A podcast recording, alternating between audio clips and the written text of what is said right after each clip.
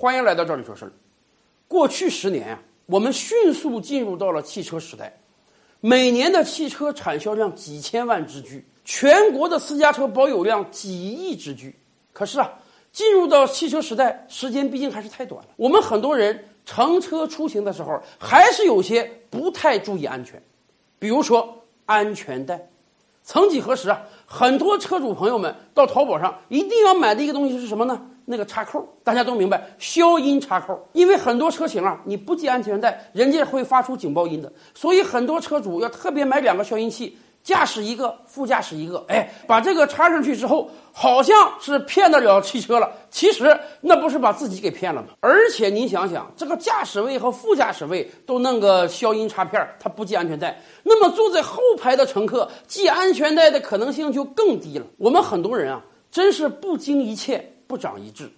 大家就是啊，这个交通事故的视频看少了，没有领略到系安全带有多么重要。如果发生了突发性的交通事故，没系安全带，给个人造成的损失和痛苦将是非常巨大的。在这一点上，我还真是挺佩服香港的电视剧制作的。咱们看的所有港剧啊，只要是有人坐在车里的。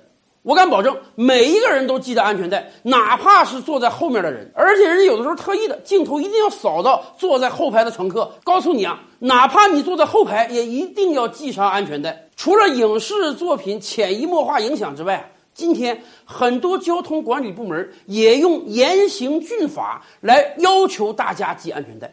我们举个例子啊，深圳早在几年之前就规定啊。每个人坐车，哪怕你前排后排，都得系安全带。尤其对于一些营运车辆啊，这个出租车也好，网约车也好，校车班车也好，深圳的交警特别规定啊，你作为司机，哎，你有义务提醒你的乘客必须系安全带。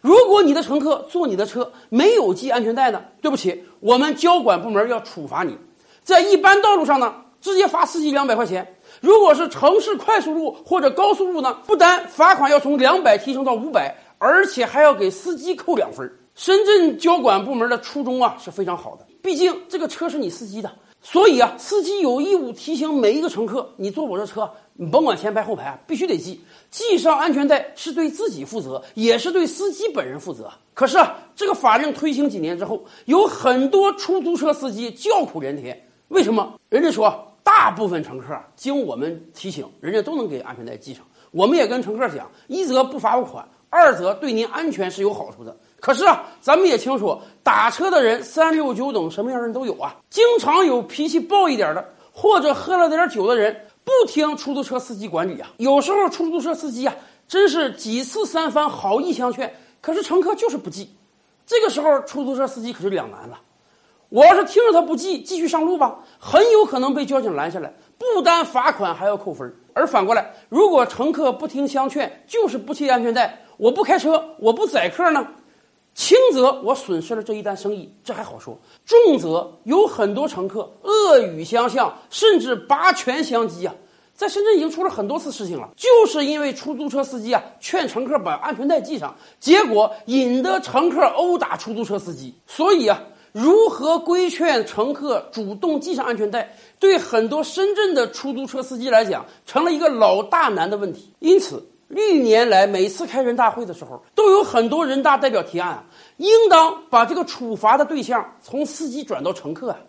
像我国香港啊、上海都有很多地方地方法规已经改过来了。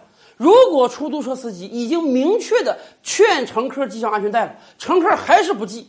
那么，交警部门发现之后，应当惩罚乘客，而不是司机了。否则啊，实在是让出租车司机太两难、太难做了。当然，我们也希望每一个乘客，当您进到车厢的时候，一定要想到第一件事就是把安全带给系上。这不是为了逃避处罚呀，这是为了我们自己的安全呀。